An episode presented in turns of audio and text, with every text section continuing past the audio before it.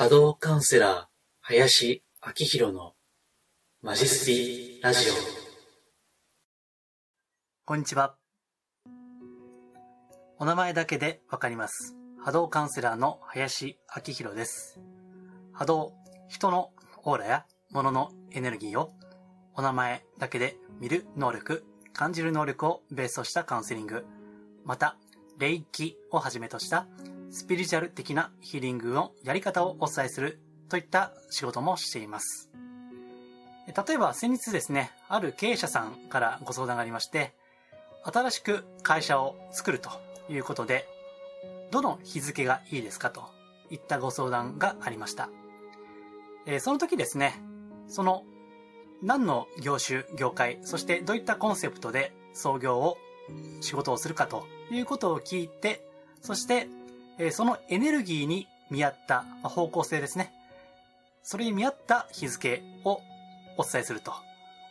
まあ、ただ押し付けはしませんで、え3つぐらい候補があって、あとは直感で選んでくださいみたいな感じでご提案をしています。えーまたですね、会社名ですね。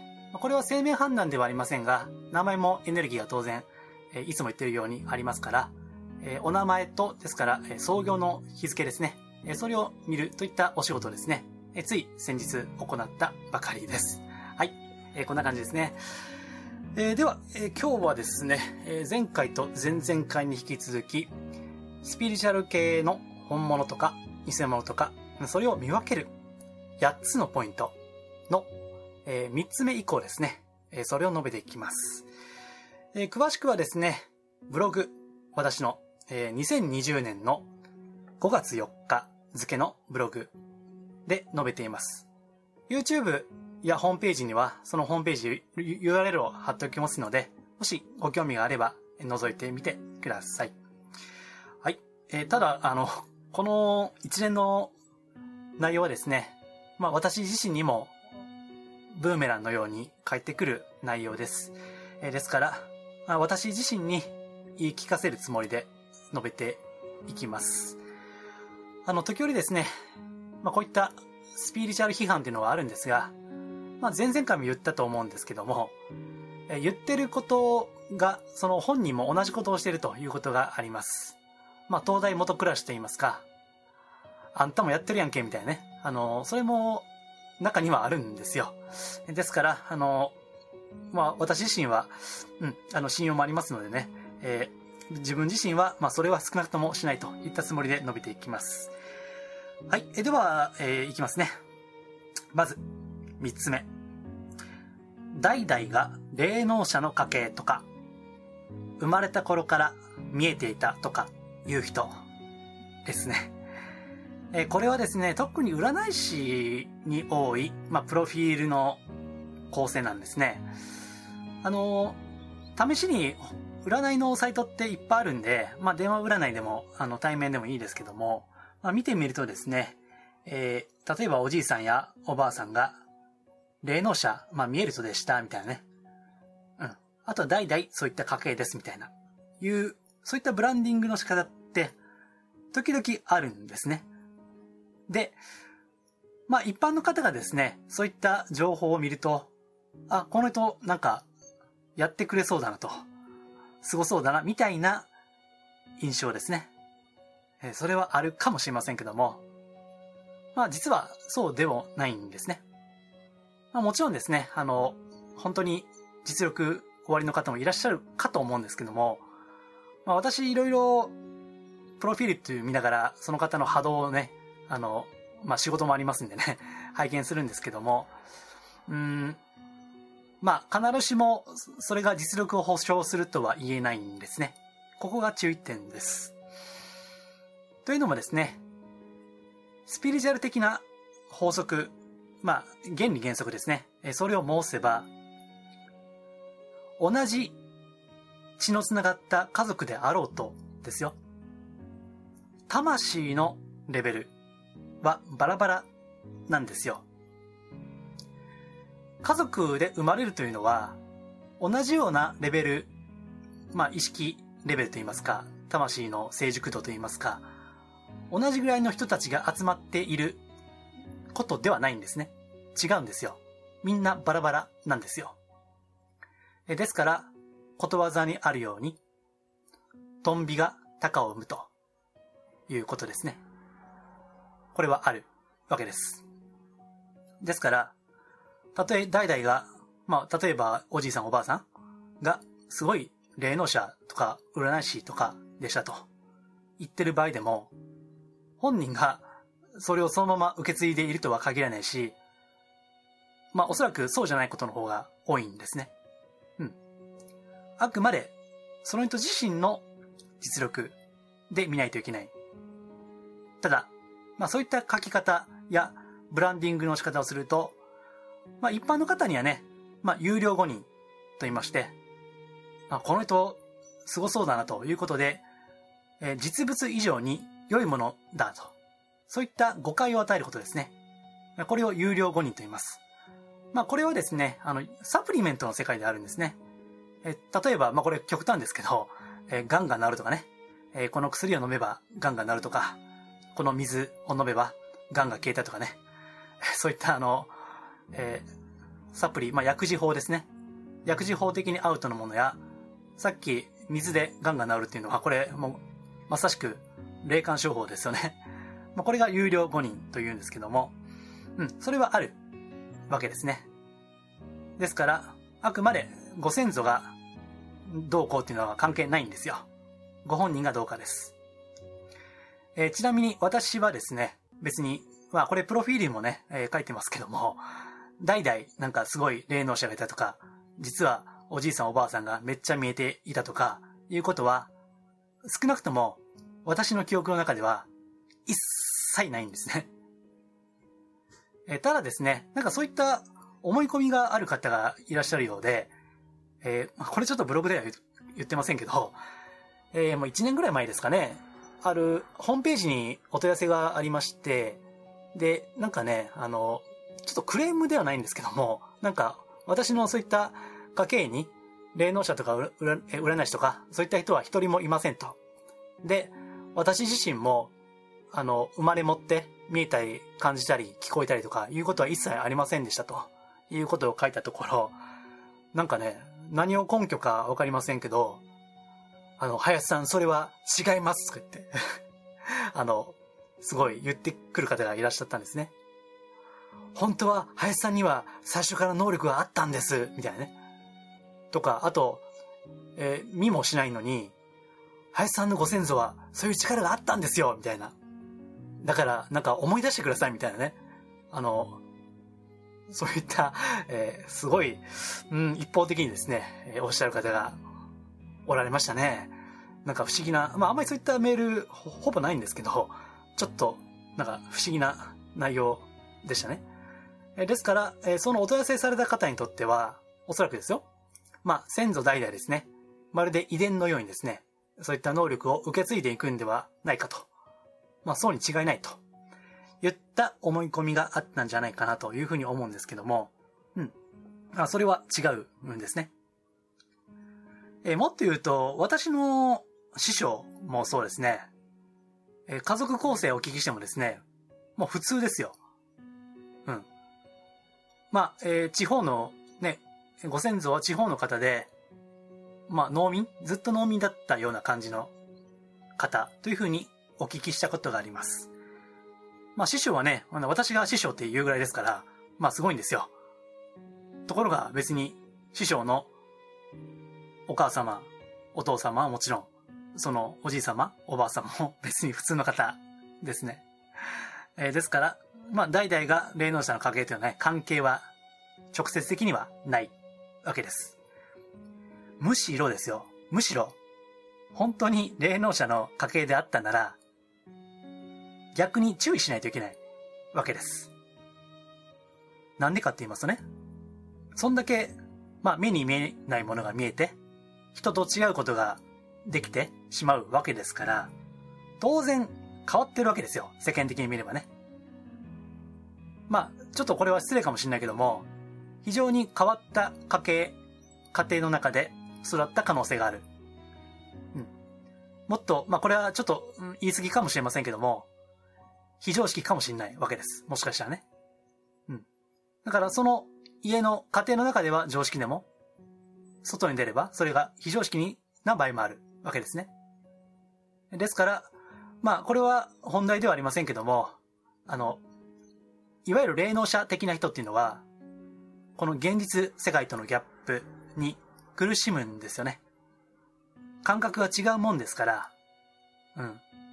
それと折り合いがつけられなければ苦しいわけです。えー、また脱線しますけども、前にもね、ご相談がありましてね。うん。何でもかんでも、色、オーラですね。が見えまくってしまう。っていうご相談が過去にありました。何でもかんでもいろんな色に見えてしまうので、まともな日常生活が送れないといったですね。そういったご相談が過去にありました。うん。稀な能力、特殊な能力で生まれることは果たして幸せなのかどうかっていうことですね。そういった家庭の中で生まれればもしかしたら、まあそれは本人の課題なのかもしれないし、まあ見方によっては不幸とも言える、それは。ですから、うん、あくまで、代々、家計がどうのこうのっていうのは、うん、信頼は、まああまりしない方がいいかなというふうに思います。はい。えー、ただですね、これあの100%じゃないですからね。えー、前にもですね、ある方が、これは霊能者の家系の方がですね、えー、カウンセリングにいらっしゃったことがあるんですね。えー、そういった、まあ、仕事をですね、えー、将来したいんで、なんかアドバイスをくださいということで、カウンセリングにお越しになりました。えー、その方はね、すごい、まあ、常識をわきまいていらっしゃって、うん、あの、あと、その、まあ、確かね、えー、おじい様かな？が、こう、霊能者で、地元ではですね、なんか、非常に信頼の置ける方だったようなんですけども、まあそういった方もいらっしゃいますよ。うん。ですから、いつも言ってる通り100%ではありません。ただし、ちょっと気をつけた方がいいということは申しておきます。はい。えー、この調子でいくとまた、あの、20分ぐらい超えそうですね。今、そう、12、3分ぐらいですね。はい。じゃあ、えー、まあ、思い、思い、思うままに話していきます。じゃあ次、4つ目。キラキラしすぎている人。キラキラしすぎている人。えー、これが4つ目。気をつけた方がいいというパターンですね。えー、これはですね、ただですね、うん、まあ、キラキラ系スピリチュアルと言われるんですよね。えー、略してキラスピですね。キラスピとも言います。あの、ツイッターとか、あの、そういったネットね、見てみると、まあ、キラスピって割と普及してる言葉のようなんですね。まあ私はあんまりそういう情報を見てこなかったんで、自分で勝手にキラスピって名付けてたんですけども、まあどうやらですね、すでにもうはるか昔に あの、名付けている方がいらっしゃって、まあまあ、あの、大体ね、考えることは同じなのかなというふうに思ったんですけども、うん、まあこれはですね、えー、特に女性、まあ男性もそうか、男もそうですね、えー、多いですよね。うん。あの、プロフィール写真がね、なんかキラキラしてるんですよね。えー、あとね、なんか、あの、プロフィール写真の後ろ側に、え天使の像があったりね。え、あとなんか非常にこう、お姫様ですか？みたいな女性であればね。えー、そういうパターンとか、あるいは、えー、パワーストーンですね。もうギラギラ、ギラギラですね。えー、つけまくってるという方もいらっしゃるし、あと、そうですね。えー、犬とか猫とかね、えー、犬や猫を抱いてる写真とかね、なんか、うん、ちょっとお姫様系なのかなと思うんですけども、うん。あとね、男性でいけば、えー、まあ、これはね、ちょっと同性だから言わしてもらいますけども、まあ、売れないホスト みたいな、これ怒られますね、これね。うん、まあ多分怒られると思いますけど、えー、売れないホストみたいなですね、えー、なんかね、まあこれは全部じゃないですよ。あの、シャツが第2ボタンまで開いてるとかね。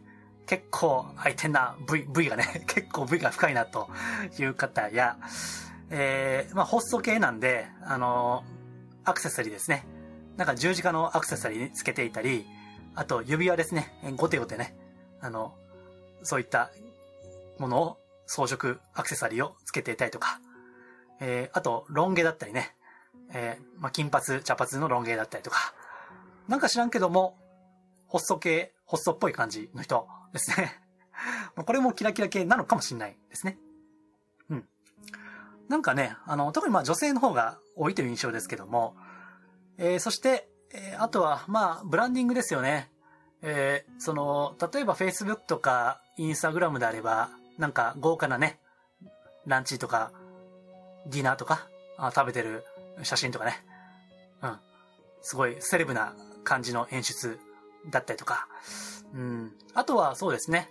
なんか有名人とね、会って、えー、ツーショット載せてね、それをまた Facebook とか、Twitter とか、インスタとかね、アップしていらっしゃると。うん。そういった方が、まあ、時折。あとはその、まあ、ワクワク系とも言いますけどね。ワクワク系。その、まあ、これバシャールの影響だと思うんですね。えー、バシャールっていうのはこう、宇宙人ね、えー、検索すれば出てきます。まあ、あの、日本の中では、世界かな。まあ、最も有名な宇宙人かと思いますけども、あの、業界の中ではね。えー、バシャールが、えー、ワクワク系を言ってるんでね。だから、ワワクワクしようみたいな、えー、そういう言葉、あるいはそういった文章ですね。えー、とにかくテンションが高いわけです。うん。明るく元気って感じですね。うん。あとは、まあそういったセレブな感じですから、まあお金は使うんでしょうね。結構ね。まあ本当はそうじゃないかもしれないけども、少なくとも演出の上ではそういった感じに見える。そして、あとね、えー、まあこれ聞いただけではちょっと意味わかんないかもしれないけども、お金は使わないから減るんです。お金は使わないから減るのよ、みたいなね。一瞬よくわかんないんですけども、どうやらお金は出せば、まあ出さないと 入ってこない。お金は出さないと入ってこないよと言ったことを、まあ、うん、宇宙の法則まあ私はよくわかりませんけどね、正直ね。うん。まあそういったね、なんかお金に関する、えー、エピソードも多いんですよね。うん。あとはですね、まあとにかく、うん、なんか、まあ今回の、まあちょっと前のね、コロナ騒動でいけば、えコロナちゃんは愛の天使ってね、あの、ねえ、まあ、そういう風に言う方もいらっしゃった愛の天使ね。なんか、それでね、世界では今、この収録時点では、50万人ほどもうお亡くなりになっていらっしゃるんですが、それを愛の天使って言っていいのかなって正直ね、あの、私は思っちゃうんですけども、どうでしょう。実際にそういったキラキラ演出していると、を波動ですね。まあ、いつも言ってるオーラで見てみると、うん。まあ、あんまり、そんな、本当にキラキラしてる方は、そんなにはいないかなという印象です。えー、もちろん自分のことはね、棚に上げて申していますけども、うん。あんまりこう、やっぱりね、見た目で判断をしてはいけないんですよ。ところが難しいのは、前回も前々回も言ったと思いますけども、人は見た目で判断する。人は見た目が9割ってね、そういった本も昔ありましたけども、ですから、え前々回の音声だったでしょうか？あの、ちょっと言い忘れたんですけどね、えスピーチュアル系のコンサルをですね、まあ、10年以上前に受けたっていう話をちょっとしましたけども、うん。まあ、それの、まあ、業界のですね、まあ、その時はちょっと有名な、スピーチュアル系に特化したコンサルの方ですね、がおっしゃっていたのは、やっぱり、うん、あの、お金持っていそうな格好をしないといけないというふうに言ってたんですよ。まあ、キラキラですよね。だから、キラスピじゃないとダメだよと。あんまり、まあ、儲からないっていう感じの表現ですね。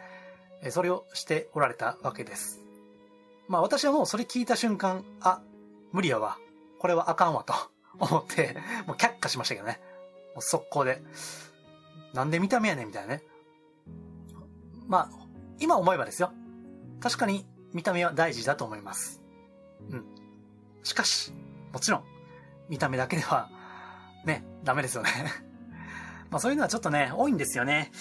まああの、これは多分インスタとか SNS の影響もあるんだろうと思います。うん。まあところがですね、まあそういった、ノリと勢いはあってもですね、実際にあの波動が良いとは限りませんので、あんまりこう、まあギラギラまあ、もはやギラギラ系ですよね。まあ、キラキラというかは、まあ、ギラギラ系という風に変換していいと思います。うん。まあ、えー、すべて全画相とは思いませんが、えーそういった感じ、ちょっと豪華なセレブっぽいラグジュアリー感が漂っているような方は、えー注意された方が良いかと思います。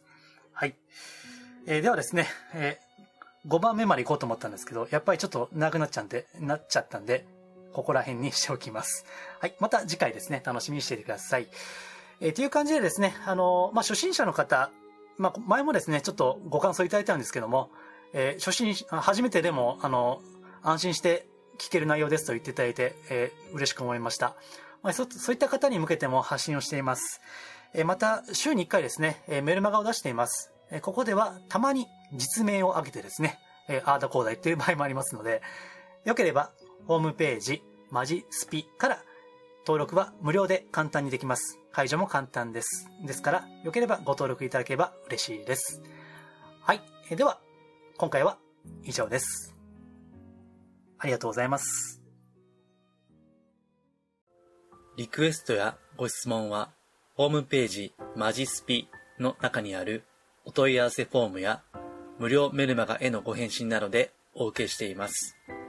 可能な範囲でお答えしますので、ぜひお寄せください。それではまたお耳にかかりましょう。